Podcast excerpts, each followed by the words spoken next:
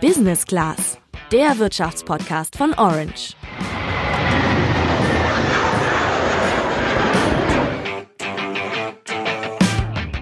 Auf einer Luftmatratze bei einer fremden Person übernachten und gleich auch noch das Frühstück mitnehmen. Das war ursprünglich mal das Konzept des Unternehmens, über das wir heute sprechen möchten.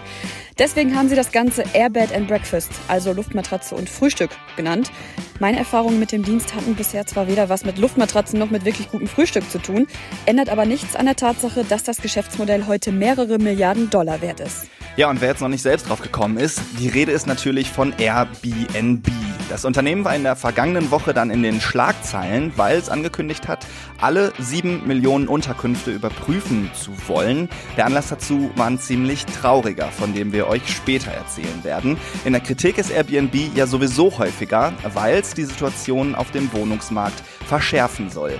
Was es damit auf sich hat und was bei dem Geschäft über Airbnb noch so für Überraschungen lauern können, darum geht's heute im Podcast. Ich bin Julian. Und ich bin Sandra.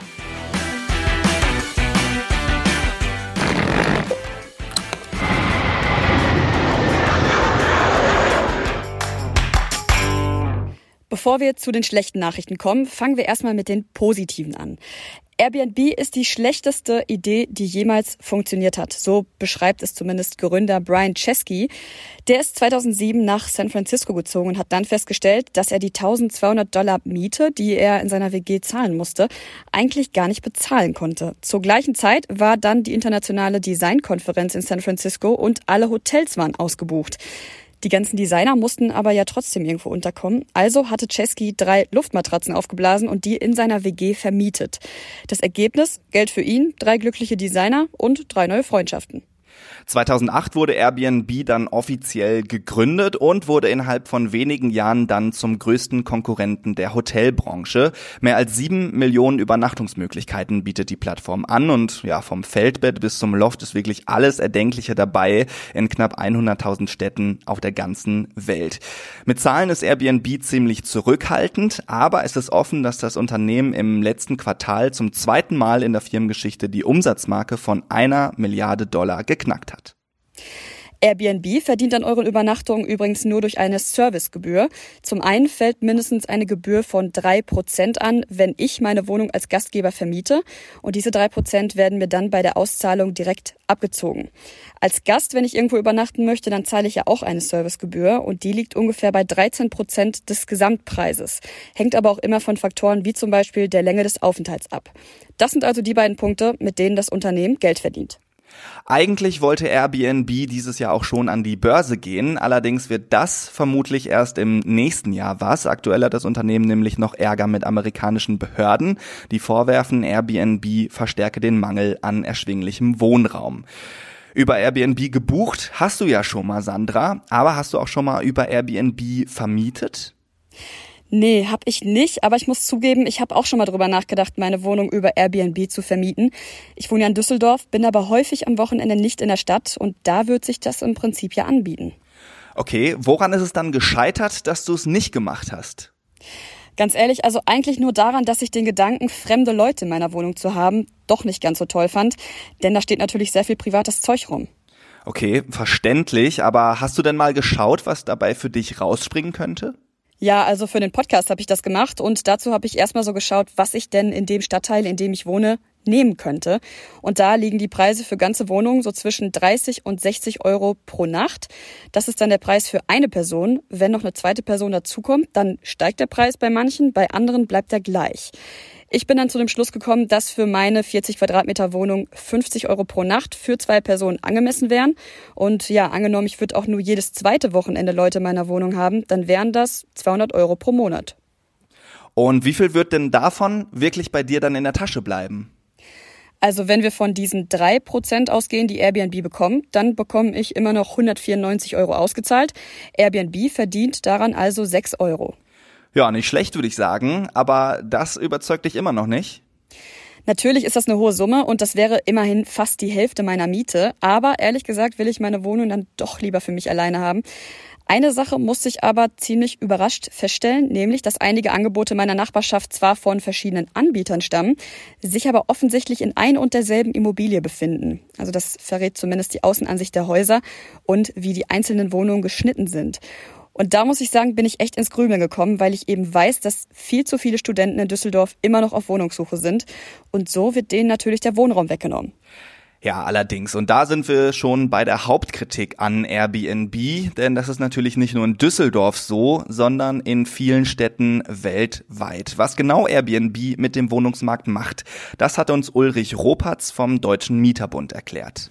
Airbnb vermittelt Wohnungen, die eigentlich als Mietwohnungen oder als Eigentumswohnungen gedacht sind, zum dauerhaften Wohnen. Und wenn derartige Wohnungen jetzt zu Ferienzwecken an Feriengäste vermietet werden, dann werden sie dem allgemeinen Wohnungsmarkt entzogen. Es fehlen Wohnungen in den Großstädten. Also das Problem, was wir da eh schon haben, vergrößert sich. Also im Prinzip geht es äh, primär um die Wohnungsmärkte in den Großstädten, letztendlich in den attraktiven Großstädten, wo auch Feriengäste hinkommen wollen. Wir schätzen, dass irgendwo zwischen 40 und 60.000 Wohnungen in diesen Städten den Wohnungsmärkten entzogen werden. Und wenn man sich überlegt, dass im Jahr überhaupt nur etwa 80, 90.000 Mietwohnungen neu gebaut werden, dann sieht man, welche Problematik von der Vermietung an Feriengästen ausgeht. Kurzfristig über Airbnb zu vermieten, bringt vielen Vermietern mehr Geld als die gleiche Wohnung oder das gleiche Zimmer eben langfristig zu vermieten. Airbnb wehrt sich natürlich gegen den Vorwurf und hat dazu eine Studie veröffentlicht. Und jetzt lasst mich raten, bei der Studie, die Airbnb selbst in Auftrag gegeben hat, kam raus, dass Airbnb gar nicht so böse ist, oder? Ja, im Prinzip richtig. Das ist ja komisch. Was kam denn genau dabei raus? Das Berliner Wirtschafts- und Sozialforschungsinstitut Empirica hat die Studie für Airbnb durchgeführt und dabei die Mietsituation in Berlin, Hamburg, Dortmund und München in den Blick genommen. Und laut der Erhebung gibt es zum Beispiel in Berlin 2600 Wohnungen, die als Ganzes, also nicht nur einzelne Zimmer, an mehr als 137 Tagen im Jahr über Airbnb vermietet werden. Ab dieser Dauer gilt dann eine Unterkunft in der Behördensprache als Renditeobjekt. Das heißt, der Besitzer der Wohnung wohnt wohnt da nicht selbst drin, sondern will durch die Vermietung Geld machen. Insgesamt fehlen in Berlin aber laut der gleichen Studie über 114.000 Wohnungen, wo mit Airbnb dann nur ein Anteil von 2,3 Prozent an den fehlenden Wohnungen hätte. Aber es klingt ja im Prinzip erstmal nicht so dramatisch, oder? Eigentlich nicht. Fachleute vom Kölner Uni-Institut für Wirtschaft kritisieren aber, dass sich die Ergebnisse der Studie nur auf das Berliner Zentrum konzentrieren. Also während in den Bezirken wie Pankow oder Kreuzberg quasi Profi-Airbnb-Unternehmer fünf oder mehr Wohnungen auf einmal besitzen und das treibt den Mietspiegel in den Bezirken natürlich in die Höhe. Und darunter leiden dann letztendlich die Anwohner beziehungsweise die, die dort eine Wohnung suchen.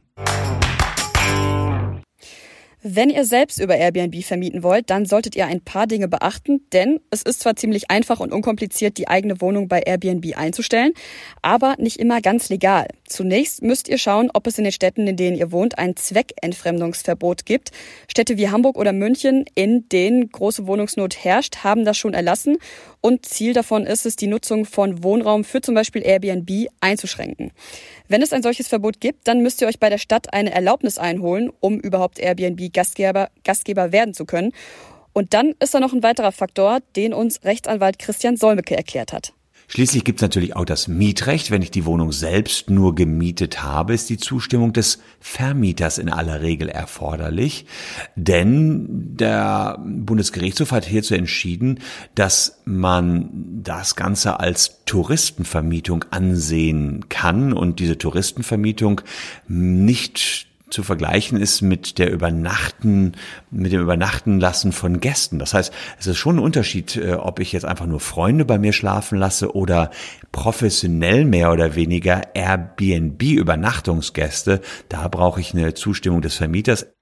Wenn du regelmäßig über Airbnb vermieten willst, dann solltest du außerdem noch eine Sache beachten, nämlich diese Sache mit den Steuern. Airbnb-Profis führen ja im Prinzip ein kleines Tourismusgewerbe und wie alle gewerblichen Ferienwohnungen müssen die dieses Gewerbe natürlich auch anmelden und dafür Steuern zahlen.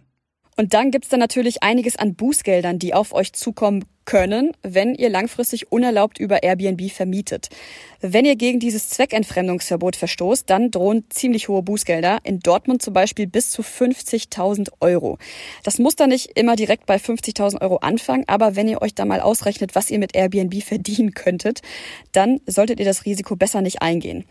Wenn ihr dann auch noch gegen den Mietvertrag verstoßen, euer Vermieter erwischt euch beim unerlaubten Weitervermieten über Airbnb, dann kann der euch im schlimmsten Fall den Mietvertrag kündigen und dann könnt ihr euch selber ein neues Airbnb suchen, wo ihr dann bleibt. Und zuletzt, wenn ihr keine Steuern zahlt von den Einnahmen, die ihr über Airbnb macht, dann kann euch im schlimmsten Fall noch ein Steuerstrafverfahren drohen. Unerlaubte Hauspartys in Airbnb-Wohnungen oder sogar ganzen Häusern sind für die Plattform schon länger ein Problem. Im kalifornischen Orinda ist in der letzten Woche eine Halloween-Party in einem Airbnb-Haus so eskaliert, dass fünf Menschen ums Leben gekommen sind und viele weitere verletzt wurden. Ja, natürlich ist er in erster Linie derjenige schuld, der die Waffe in der Hand hatte, aber auch Airbnb sieht sich in der Pflicht. Deswegen hatte Unternehmenschef Brian Chesky über Twitter angekündigt, zunächst erstmal solche Partyhäuser von der Plattform zu verbannen und zu verbieten. Und in weiteren Schritten soll dann zum Beispiel ein Team gebildet werden, das sich ausschließlich mit solchen Partyhäusern beschäftigt. Und die Plattform will gegen Gastgeber vorgehen, die gegen die Gemeinschaftsrichtlinien von Airbnb verstoßen. Kritik gab es auch immer mal wieder wegen Betrugs. Dazu habe ich mal meine Freundin Julia angerufen. Die hatte nämlich mal ziemlich Pech bei einer Airbnb-Buchung, als sie mit einer Freundin in Barcelona unterwegs war. Und zwar war das Ganze im Sommer 2015. Wir wollten für zwei Wochen nach Barcelona, eine Freundin und ich, und ähm, haben dann bei Airbnb geguckt, haben auch relativ schnell was gefunden, ähm, direkt in der Innenstadt auf der Ramblas, also auf der Hauptstraße dort. Und ähm, ich habe mir auch Rezensionen angeguckt und die waren auch gut. Ich habe mir natürlich nicht alle angeguckt, aber so einige stichprobenartig und die waren alle gut. Und das Zimmer war beschrieben mit Cozy Private Room. Und ähm, ja, dann sind wir da hingefahren. Ähm, uns wurde auch aufgemacht und alles, das war gar kein Problem. Aber da haben wir relativ schnell gemerkt, wir sind ja nicht alleine. Das war voll die Massenabfertigung. Da waren, glaube ich, wie viele Zimmer waren da? Vier oder fünf Zimmer mit jeweils um die zwei Personen. Also wir waren da, glaube ich, zu neunt oder zu zehnt in der Wohnung. Und davon war überhaupt nicht die Rede in der Anzeige. Und ähm, wir kamen da an, waren total geschockt, weil das war, ja, wir wollten ein privates Zimmer und es stand halt nur in der Anzeige, dass wir zusammen wohnen würden mit dem Pärchen, was halt dort wohnt. Das war aber nicht so. So, das ist dann natürlich erstmal blöd, wenn man ankommt und man ist nicht wie erwartet alleine in der Wohnung. Aber dann kam es noch dicker. Die Wohnung an sich war super, super schmutzig, was auch mega doof war. Wir konnten unser Zimmer gar nicht abschließen. Und wenn da zehn andere Leute wohnen, die du nicht kennst, du willst dein Zimmer abschließen. Und da war halt auch ein Hund in der Wohnung, so ein re relativ großer Labrador. Und ich glaube, nach ein oder zwei Tagen meinte der Besitzer, ja, ich fahre jetzt weg, ich fahre in den Urlaub nach Portugal ähm, und war dann einfach weg. Also wir hatten gar keine Ansprechpartner, gar nichts. Und der Hund war halt auch dort. Und wir hatten dann so Mitleid mit dem Hund, dass wir mit ihm Gassi gegangen sind ähm, ab und zu kam wohl irgendwie so ein Fremder vorbei, der dem Hund Essen gebracht hat. Das war auch eine ganz komische Nummer. Aber der ist halt nicht oft mit dem Hund rausgegangen. Vielleicht alle zwei Tage mal oder so. Deswegen haben wir das gemacht. Ja, wir haben uns überhaupt nicht wohlgefühlt. Und wir haben, wir haben uns mit den anderen Gästen unterhalten. Einige waren auch Deutsche und die meinten auch, die waren total schockiert. Die wussten gar nicht, was da abgeht. Julia hat sich dann mehrfach per Telefon und per Mail an den Kundenservice von Airbnb gewandt, der erst nach acht Tagen reagiert hat und den beiden dann ein neues Zimmer für die restlichen sechs Tage in Barcelona angeboten hat. Mit der zweiten Wohnung hatten sie dann immerhin Glück. Also das ist natürlich schon krass, aber fairerweise muss man ja auch dazu sagen, dass das gleiche auch bei Hotelbuchungen passieren kann. Ich sag mal, da ist es zwar unwahrscheinlicher, dass äh, gleich mehrere Leute auf demselben Zimmer sind oder dass da ein verlassener Hund rumläuft, aber dass das Zimmer eben nicht dem entspricht, was bei der Buchung angegeben war, das kann auch da vorkommen. Ja, natürlich. Also Julia selbst sagt im Rückblick auch, dass das eine Mischung aus Betrug vom Gastgeber und ihrer eigenen Blauäugigkeit war. Jedenfalls hat das ihr Vertrauen in Airbnb so erschüttert, dass sie darüber jetzt kaum noch Buchungen macht, wenn sie in größeren Städten unterwegs ist. Jetzt haben wir ja schon ordentlich Kritik genannt, aber man muss ja auch mal dazu sagen, Airbnb an sich ist schon ein geniales Konzept, finde ich.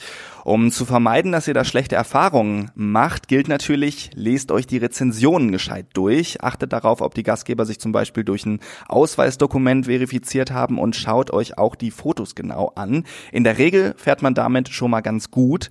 Ansonsten gilt wie bei Hotels auch, daneben greifen kann man immer mal. Teil gerne mal uns deine Airbnb-Erfahrungen mit über WhatsApp. Da kannst du uns gerne mal eine Sprachnachricht schicken. Für diese Woche war es das erstmal von uns. Wir sind raus. Bis dann. Ciao.